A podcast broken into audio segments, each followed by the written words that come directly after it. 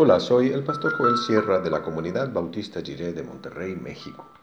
Gracias por escuchar esta breve reflexión devocional. Que el Señor te acompañe en cada celebración, motivo de oración y anhelo que van de acuerdo a su buena voluntad.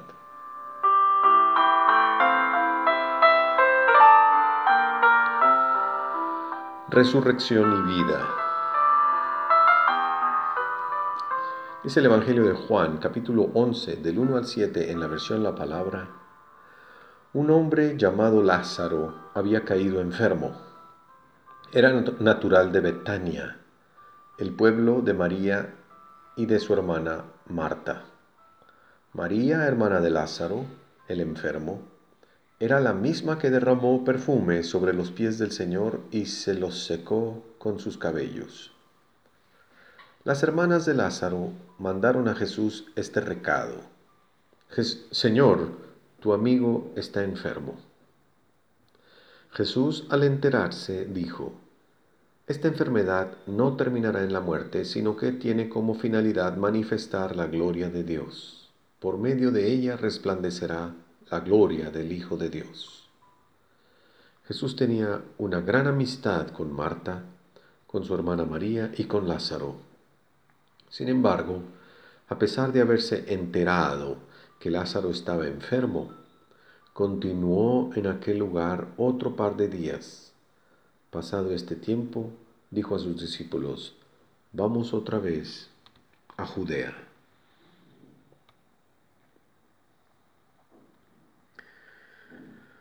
Tomemos un breve momento para dejar de preocuparnos por la pandemia y por el aislamiento.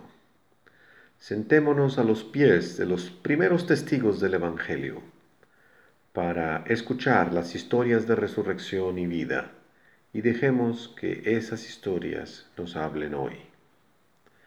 El texto bíblico de hoy comienza con un relato, un hombre llamado Lázaro en pocas líneas se establece la situación. Hay personajes que se quieren mucho unos a otros. Lázaro, María, Marta y Jesús.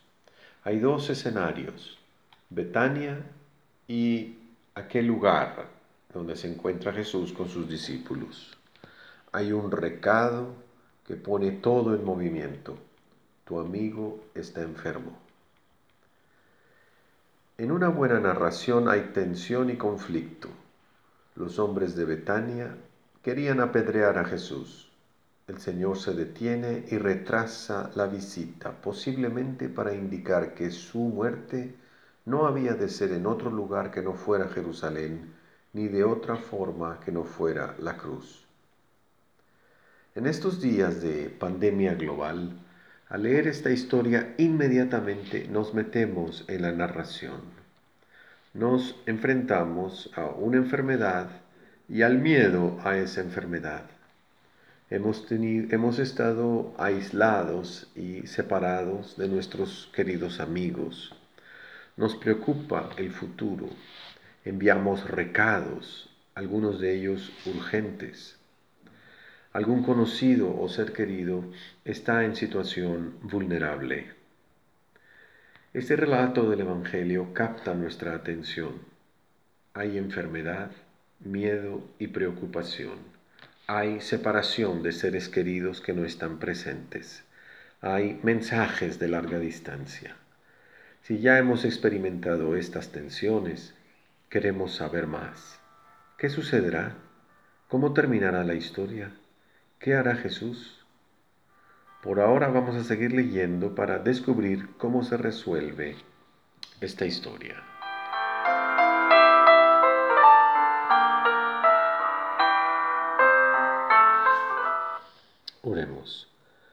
Amado Dios, tú eres la palabra creadora, la fuente de todas las historias. Danos paciencia en la historia de nuestra vida especialmente en estos momentos de enfermedad en nuestro mundo. Que veamos tu gracia siempre guiándonos. Amén. Dios nos dice, te he llamado por tu nombre, mío eres tú, Isaías 43, 1. Vamos ahora sabiendo que Dios nos llama por nombre y nos abraza con su amor. Vamos sabiendo que Dios se acerca cuando estamos en confusión, tristeza o ira. Vamos con disposición para vivir una vida de resurrección.